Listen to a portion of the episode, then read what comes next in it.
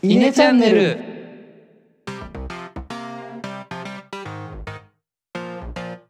はいどうも稲の石原です。野田です。えのです。このチャンネルでは中学高校の同級生である僕ら3人が20代の今思うことをトークしています。はい、えー、今回の放送はですねなんとまたまたコラボです。もう2週間ぶり？そうね。1ヶ月経ってないもんね。なんですが今回は俺またの皆さんに来ていただいてトークしていこうと思います。はい、よろしくお願いします。お願いします。よろしくお願いします。それでは俺またのお三方軽く自己紹介お願いします、え、僕からでいいいいんですか？まあそうでしょうよ。うん、話しなさいよ。はい、じゃああ、ポッドキャスト番組、俺たちライブスマター、えー通称俺またから来させていただきました。えー一応番組内では、都落ちの元シナリオライターと名乗っています。これで訳がわからなかったら訳がわからないままで大丈夫だと思います。勝利です。よろしくお願いします。よろしくお願いしますお願いします僕でいいのか？はいよ。はい、じゃあ、えー、僕からいきますよ。お願いします俺たちライブズマターからお邪魔しております、末端漫画家き岩です。よろしくお願いします。お願いしますお願いしますはい、最後にサラリーマン吉田です。よろしくお願いします。お願いしますはい、こんな3人ですけど、よろしくお願いします。よろしくお願いします。めっちゃ緊張してるね、3人ね。なんかね、おすごい久しぶりだもんね、収録自体。あそうなんです、ね、あのねそうだね。収録っていう行為自体がね、ちょっと久しぶりだったからね。あそうなんですねそうですねそうですね。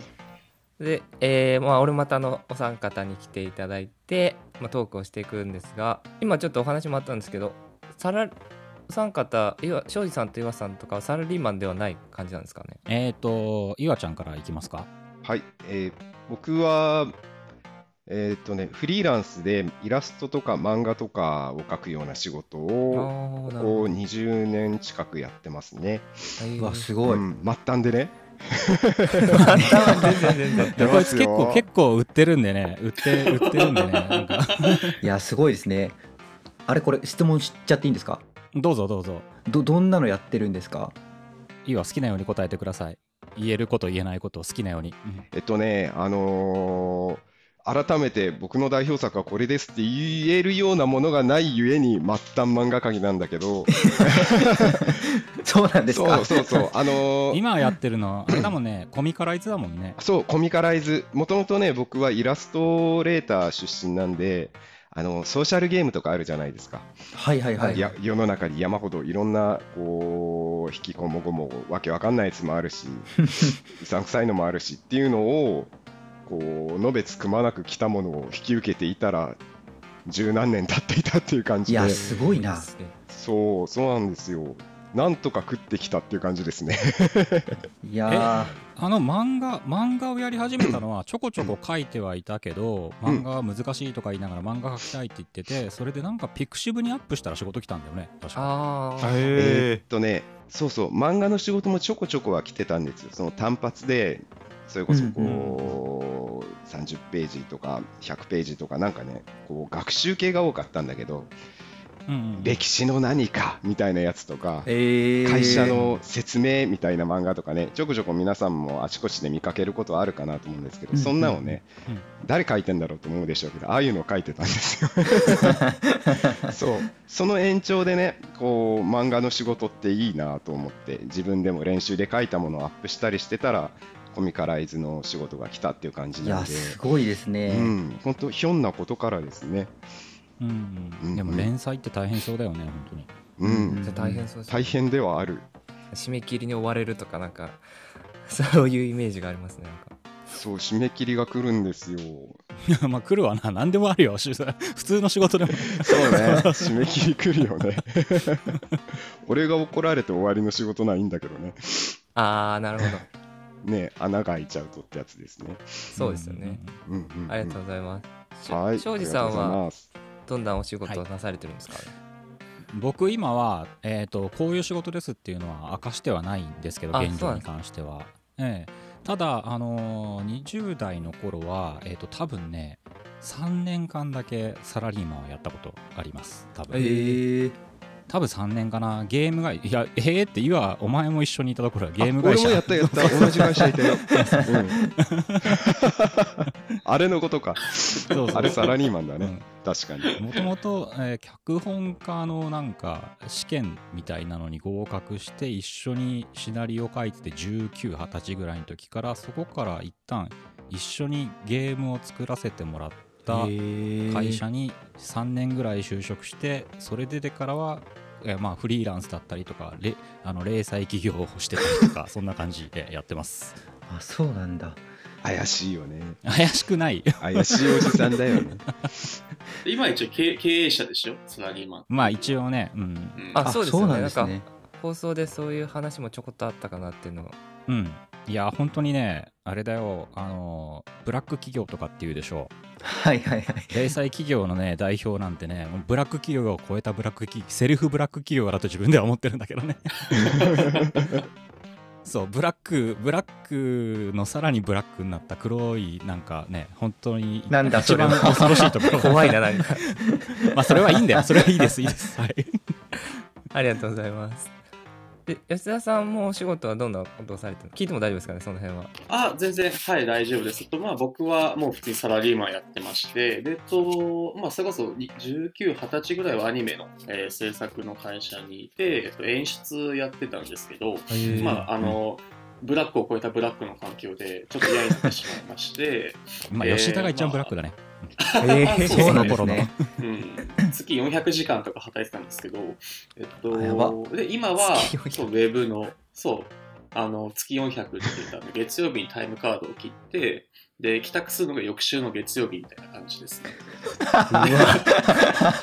でシ、シャワーを浴びて家に帰って、また月曜夕方にタイムカードを切るみたいな感じで、そうはカニ 光線だよね。そのマグロ漁船は変わらないですけど、で、今は普通にウェブの会社で、えーっと、まあ、ホームページの、えーまあ、どっちかつ営業ですね。うん。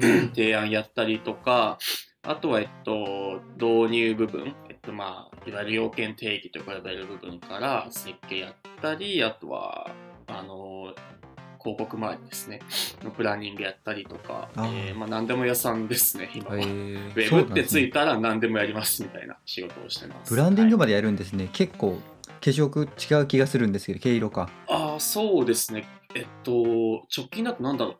あの、お皿を売りたいみたいなお客さんが来たら、EC の提案から入って、いや、もうちょっとこう、見せ方こうしませんか？みたいなところから行くんで、もう今日これからもうその仕事なんですけど、あの、スタイリングですね。あの写真を撮るにあたって、えーどういう写真がいいですかっていうのを、そはのお料理とかも含めて、えーこういう形の写真にしませんか、えー。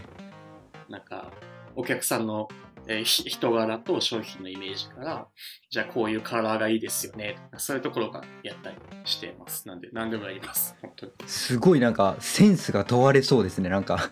いやーもう雰囲気で。なんか今日の吉田珍しくおしゃれだ。なんか感じが。ね。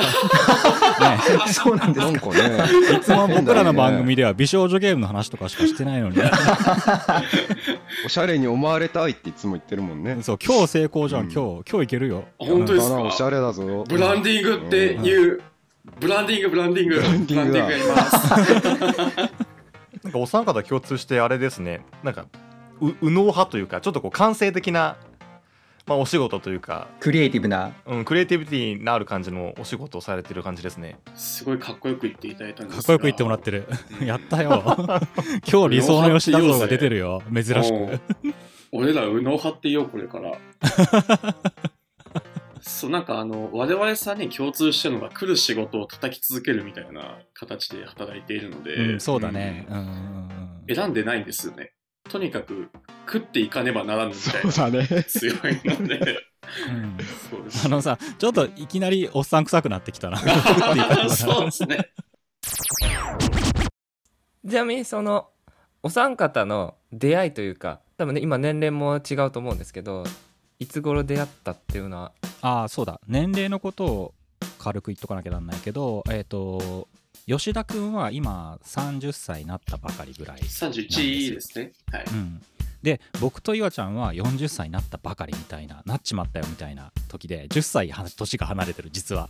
なんか多分番組とかで話してるのを見るともう3人ともなんか同い年みたいな感覚では話してるけど実は吉田君は10歳下っていう感じなんでそうなんですね。うんで出会いはもともとこんなに今吉田君生意気に喋ってるんだけど もともと僕があのシナリオライターっていう仕事をやってでまあゲームのシナリオだったりとか、うんうんうん。まあちょこちょこ漫画原作みたいなことだったりとかしてた時に、えー、と同時並行で専門学校の講師をって、まあ半分なんか騙されてやることになっちゃったんだけど、うん。うん。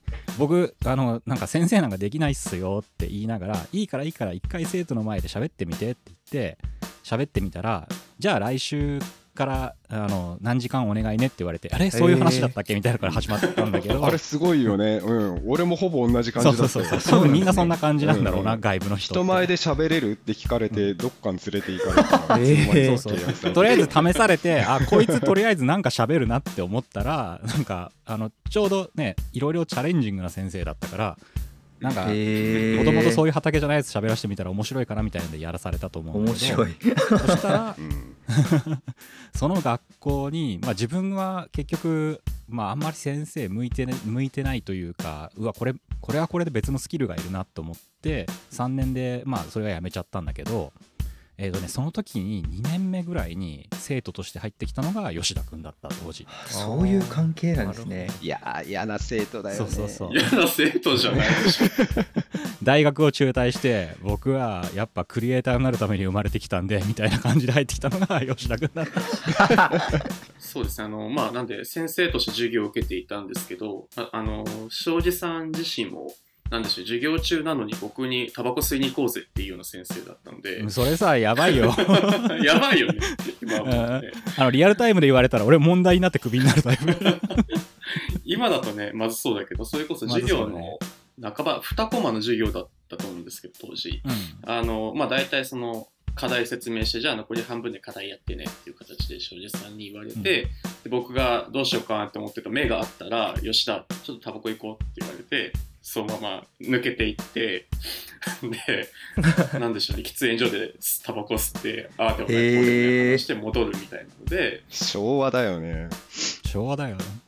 なんだこいつって僕も思ってたんですけど、なんか、まあでもそこから割と仲良くさせていただいて、まあそうだね。すごい仲良く。くなったね、う、ん、で、まあ、卒業してからも僕がそのアニメ会社ですごいとんでもない時間働いてて家帰れなくなるのでで職場があの中央線の、えっと、庄司さんが高円寺に住んでいたんですけど、うんうん。僕があの荻窪の方が職場だったんでもうそのままあの電車ですぐでちょっと止めてくださいっつって転がり込んだりしたタイミングでその飯食いに行こうってなって待ち合わせしたら庄司さんの横になんかちょっとひょろっとしたひげがもじゃもじゃのロン毛のなんかレザージャケットピチピチのズボンを履いた怪しいお兄さんもいてうわなんだあいつって思ったのが岩さん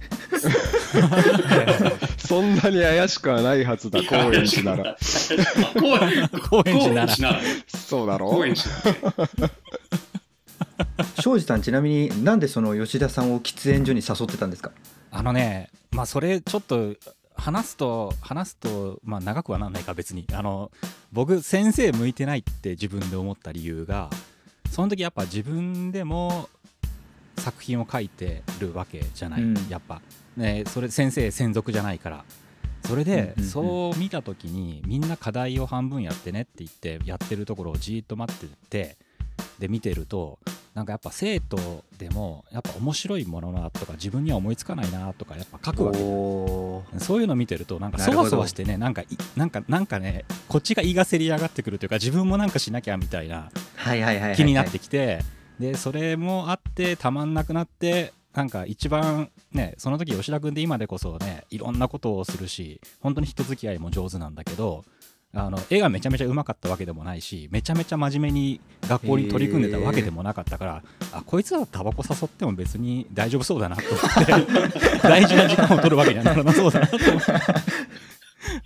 あと一番なんかあの喋ってて喋りやすいしとかって思ってよく誘ってた。えだからそれがあって、そううん学校の先生はやっぱ別だな人に教えるってって思って辞めたのはあったから。うんどうあの同じ土俵に立っちゃダメだなと思って見て悔しいとかって思うんだったらダメだなとか。確かに。だからそういうのもあって一番なんか友達っぽかったから吉田誘ったんだろうなと思うそうですね。うん。まあ割に、まあ、バイクが好きだったりとか共通の話題もあったんで、まあ僕も話しやすかったりですしで先生っていうよりも、まあ、近所のお兄ちゃんみたいな感じだったので、でまあ、こっちももうタメ口で言っても怒られないしまあいいや。うん、今でもラジオタメ口で突っ込んでくるよね。お前黙れよとかって普通に言うからまあそうですね。まあ2人とも心が寛大なので、うん許していただけてるのかなと。本当にあの感謝して実はます僕もあの基本的には吉田君同い年ぐらいだと思ってて 喋ってるからうん、俺は年上だと思ってる。いやいやいや年上いやいやそれはないそれは。めっちゃ仲いいですよね。10個離れてたら結構なんかあんまりジェネレーションギャップが生まれそうな感じもしますけどすごい仲いいなっていうのはああその放送を聞いてて思いギャッますプが出た時は、はい。ギャップが出た風に面白くできればいいかな、確かに。あーなるほうんうんうん、番組としては美味しいかなと、うんやっぱり、うんうん。どなるほど。わかんねえっていうのがあるとなんかバランス感覚取れるしそう吉田君がいなくなって岩ちゃんと2人で喋るとやっぱ通じる岩ちゃんとは僕幼なじみでうんあでそうなんですね。話も通じることだったり通ってきたものも似てるから、うんうん。本当になんか2だよ。ね人しか通じないこ。とと通じることのその境目が分かんないっていうので確かに。うんそれはあねそういう意味では吉田君は番組的にもいいかもなと思ったり、あ褒められてるのかいこれは褒められてると思っていいのかうん褒めてる褒めてるありがとう褒めてる。おしゃれ。珍しいなるブランディングブランディングありがとうございます僕らもね同級生なんでそういうなんかうん僕ら3人だけで完結しちゃうみたいなことは感じることもあるんでなので今回、うんそうだよね。それが、はい、本題、うん。それがいいところもあるけどね、まあまあそうですね、まあ、なんでうん。今回は、まあ、ここから本題というか入っていくんですけどまあはい。僕ら20代で、俺またのさんたちが30代40代ということで、まあ、多分今の話聞いただけでもいろんな経験をされたりとかあると思うんでそのまあ20代の時何してたかとかこれやってよかったなとかあとは30代になってみてどうだったかみたいなことをいろいろあの質問させていただければいいなと思うんですけどでまず僕ら今24なんですけど24の時皆さん何やってましたかっていうのを お聞きしたいなと思うんですけどじゃあ庄司さんからで大丈夫ですかね？で僕が？はい。あのドンピシャですごいすごい年年齢の時を多分指定していただいたと思うんですけど。なんですね僕多分ね20それこそ3年さっきゲーム会社で働いたと言ってたじゃないですか、はいはいはい。多分20歳ぐらいから23までだから、えー、とこれラジオでも多分自分の方でも喋ったことあると思うんだけど、えー、とこいつ最悪だなと思っていただいて構いませんけども あの3年ゲーム会社で働いて、えーそこを辞めようと思って辞めてでフリーランスになろうって決意してで辞めたはいいけど何かすごく次はもうこれをやってるっていうのを決めたりとかそれに足をかけてから辞めたわけじゃなかったから辞めて俺はアートに生きてるって思ったら完全にニートだった時期ですね。なるほど。なるほど。で、うん、それであれ俺ニートじゃねえかって、えー、と半年ぐらい経って気づいてあ違うわ。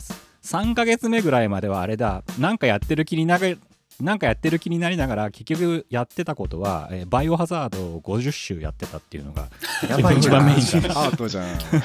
アート、アート。それでなんかやらないとと思って、えー三男児のように知り合いづてとかでいろいろあのえっ、と話をしに行ったら多分ね24歳の頃はねそうだそれこそ俺美少女ゲームの話を吉田君がしたことあってあんまりやったことないんだよって話を自分はしてたんだけどその時たまたま知り合いの知り合いで美少女ゲームの企画を作ってくれって言われて何にもその24の時に。でなんか六本木ヒルズに勤めてた人が独立するからっていうことでそこの企お画ゲーム企画を、まあ、シナリオっていうか話を作りたかったんだけどゲームのプランナーやってたから企画作ってくれって言われたへー。まあ仕事としてと思ってやったんだけどう。んそその人と仕事をしてて、えーじゃあこれでまず仕事するかまあ何でもいいやって思ったんだけどうんうんうん。やっぱ怪しい人で相当。結構怪しくて。でまあね。いつもあの新宿根岸に連れて行ってくれてすげえそれは 牛タンのね。牛タンのお店に。美味しいね。それは好きだからいいんだけど根岸は。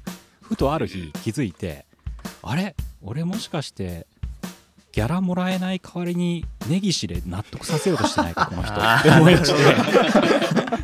でこいつやべえやつかもしれんと思ってまあいろいろあって泥沼になってやめてとか苦労しながらそこからフリーランスの第一歩っていう感じかな。あー へ24えじゃあある意味転換期だったんですねそのあたりはうん転換期はね何度もあるけどそこら辺は第一の転換期の頃かなっていう感じですね僕はへ え何もやってなかったじゃん。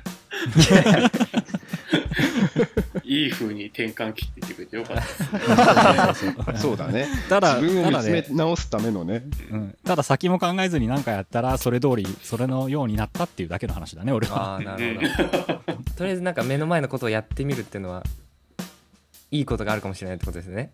庄司さんからの経験。あだけどね 根岸で根岸のギャラで何か作らされかけたっていうだけだけどね。ありがとうございます。でゆあさんはどんなことなさってました？24歳の時。僕はですね、ちょっと翔ちゃんとも被るんだけれども、あのーちょうどそのゲーム会社っていうのは同じ会社だったんですね。僕はグラフィッカーで入ったんですけども、で、3年ぐらい経って、3年ぐらい経って、オリンピックはちょうどやってたのかな？違ったかな？まあなんかオリンピックかなんかやってて、なんかざわざわっと、このままじゃダメだと思って、やめようって思ったんですね。ないっすよ。理由は何にもないですよ。衝動的。うん。若さと、あと会社に行きたくないっていう気持ちがこう、ブーストかかって、多分なんか理由を見つけたんでしょうね。自分の中でやめていい理由みたいなの。このままじゃダメだっていう理由を見つけたようで。いや、まあ、やめてしまったんですよね。で、僕も本当に何にも準備しないままやめてしまったんで、えー、どうしようかなと思ったんですけども、まあ、俺はクリエイターだと思って、クリエイターってそういう時期があるはずだみたいなね、ちょっとかぶっちゃうんでね、申し訳ないんですけど、確かにかなり似てらっしゃいますねそれ似てるんですよ。で、そう、1年か半年ぐらい先に、その庄司君がね、あのー辞めてたんで、金がないぞっていう話をしたらば、じゃあ俺がやってる仕事のところをちょっと紹介してやるって言われて、紹介してもらって、で、こう作品の持ち込みに行って、で、そこからなんかちらほらちらほらと、ああそうだったね。これは仕事なのかみたいなものから始まり、へまあでも来るもの拒まずやってたら、20年経ってたっていう感じですかね。ー早い早い。うん、ほぼ記憶喪失、うん、でもやっぱりねその死ぬほどお金がなかった時期っていうのがこう当然あるもんであ僕ねそうだ。そうそうそう。二十歳ぐらいの時に結婚してたんですねそういえば。結婚したんだ、あのーで奥さんも働いてたんでなんかこう生活には困ってなくて最低ですけど紐ない方ねご飯は食べれたんでご飯は食べれていたんでなんかこう大丈夫だろうっていう気持ちもあったりで自分がね当時30歳になるってこと想像ができてなかったんですよ。20半ばの頃って、うん、ずっと30歳だし言ったらもう40歳になるなんてことも想像してなかったのね。だからこう30から30半ばぐらいで多分死ぬんだろうと思ってたりもしてて 理由はないわけはないですよ。なんとなくこう、うん、未来が想像できないからそこでなんかこう世界は終わってて当時はね、えーなんかロックですね。うんだからなんかあんまりその時めちゃくちゃやばい状況に放り込まれても、まあ、自分で飛び込んだんですけど なってもあんまりその焦りっていうのがなかった気がするんですよね。だからこう逆に年を重ねるごとにやばい人生は終わらないって焦り出してる感じはあるかもしれないっていうのは。それはちょっとわかるな。それわかる。それわわかる。かるでしょ？わかるよね。うんわかるわかる。うん。すげえわかる。俺だからそこはやっぱ20代と変わる。なんか僕も、まあ、20代今は、まあ、この先どうにでもなるのかなとか思ってるんですけど、やっぱり30代とか40代になってくるとなんか焦りとかもっとこうしなきゃみたいなのは出てくるんですよ、あね、でも40って多分普通に見たらもうおじさんでしょ。初老だよね。40、うん、それで、うん。ふと思ったことがあるんだけどあの大人って子供の頃ってやっぱ強そうに見えるわけじゃない、うん。それこそ小学生何でもの頃とか、できそうで。まあ、極端な例言ったらね、ううんん。大人ってなんかすげえしっかりしてて強そうでって思うように見えるわけじゃないでも自分が今なってみて分かることはえっ、とね多分二十歳ぐらいってまだ最強なのね。最強だね。なんだけどあのおっさんってどんどん弱くなるので必死に隠したりとかね。弱くないんだ俺はっていう理由をどんどん積み重ねていくことによってせいなんとか成立してる存在だなって最近思うからそうだね。ああなるほど。これこれこうだからこれこれこうだから俺は大丈夫とかね、なんか、ね、それが悪い方行くとね、なんかあの偉そうなおじさんって多分そうだと思うんだよね。はいはいはいはい。俺はこれこれこうで、こんだけのものを持ってるから俺は偉いんだみたいなので盾を作るっていうかね。大丈夫なんだってそうそうそう。ね。うん。基本弱ってるからね、体調的にもね、気あの持ち的にも。人間としては完全にねあのなんだろう。うんその失敗とかもしたりとかいいこと悪いことを経験するってこと 悪いことも経験するとやっぱりねあのそれが恐れになったりとかね弱さにはなったりすると思う。うんうんうん。ああなるほど。そう若いとね、そうなんですね。若いと若いとっていう、もう本当おじさんになんだけど。そうおじさんっぽいセリフだ よね言いたくないよ。なおじさんっぽいんだけどこう精神的にも体力的にも割とすぐに回復するんだよねダメージを食らって。も そう僕の場合はそうだったんだよね。あ若い時ね。ねそうそうそう若い時はね。うん。こう本当におじさんなかなかダメージから立ち上がることができないから。そうそう。ダメージをできるだけ受けないようにっていう風になっちゃうのも情けない気持ちにもなるし 年を取りたくないなとはね40になってすごい感じたかもしれない。30代はまだ全然俺は20代寄りだと思っていた気がする、うん、延長だって感覚あるからね、い今だから吉田さんはどっち側の目線で話を聞かれてます？あもう割と中間ではありますね。えっと、というのも、僕も子供が2人いるんで、変な話、あの生物的にはもう完全に役目果たしたなって思っていて、あのなんだっけワ、ワクワクラジオさんとコラボした時も話したんですけど、うん。あの今、僕が今ここで死んでしまっても、まあ、マンションとかがまるっと残るし、うんうん。遺族年金もあるし、まあ貯金もあるから、へまあ、あれうちの一家暮らしていけるな、じゃあもういいらないなみたいな気持ちがまずあったりするんですね。うんうんうんうん。うんでああなるほど。あとはその、なんだろうな、えーっとですね、ただまだ若いぞという気持ちもあって、あの仕事においては、ここは40歳までで、あれとこれとこれをやって、えーこうやって、えー自分は名をなすんじゃ、みたいな、うんうんうんこうん。う、なんでしょうね、なんて、光明心っていうんですか、なんて言ったらいいんだろうな、まあ、あの上に上がっていきたいみたいな気持ちもあるんですけど、うん。一方で岩さんが言うような、そのそんなになんか、怒られたりもしたくないし、へえその辺をうまく回避しする術を使いながら心のダメージを受けないようにしてたりもするんで、なるほど。で結構本当に真ん中だと思います。うん。もえー。う、なんで40に向けて活動はしてる感じはありますね。うん。なんかねこれ何度も思うんだけど、えっ、とね、俺よりも吉田君の方がなんか人として完成していってる感覚は俺すごいあるよ。問題だよね。そのさっきの年齢でどんどん弱くなるっていうのと逆の話なんだけど年齢とは関係ない部分もあってある程度何か自分が満足する社会的なりまあいろんなことが積み重なってで俺これでなんかある程度まあ安定したなっていう言い方ともちょっと違うかもしれないんだけどこれをやっていけばいいんだなみたいなところに落ち着いちゃうとやっぱりその年相がもろに年相として出てくるっていうのはあると思ってうんうんうんただまあ理由は何でもいいんだけど自分の中にハングリーさが残ってる人ってのは40だろうが50だろうがやっぱりその一般的なその年代の人とも全然感覚が違う風になる。んそうですね。そうですね。うん本当に40になるとこうこうこうしなきゃダメでこんな大人じゃないとダメだよねっていう常識から完全に外れてる人っていっぱいいるんだけどやっぱ同じでね。うん50それは50歳でもいいんだけどやっぱそういう人ってあのなんだろう。良くも悪くもやっぱあのどこかがいろんな理由でいろそれは一つの理由じゃなくていろんな理由だと思うんだけど自分なりの。やっぱハングリーなまま生きてるっていうのはある。ただ、うん。ハングリーなまま生きるっていうのはうん。ずっと長いことなるとそれはそれで本人はかっこよく映ることもあるのね。俺から見てもっと上の人でそういう人。うん。新しいことどんどんやりたいとか。だけど、えー本人はきっといや辛いから頑張ってるだけだよって言うと思うから満足できねえっていうのが残ってるんだよってそれはでもよし悪しかなっていうのでそういう意味ではあの僕らぐらいとかまあそう言うとまたなんか偉そうになっちゃうけど年が上になってくれれば上になってくるほどその個々の常識っていうのはどんどん広く変わっていくと思うなその人によって。はい。それでは、えー、俺またさんとのコラボ放送の前編はここまでとなります、えー後編は、えー金曜日に投稿予定ですので是非お楽しみにしてください。それではありがとうございました。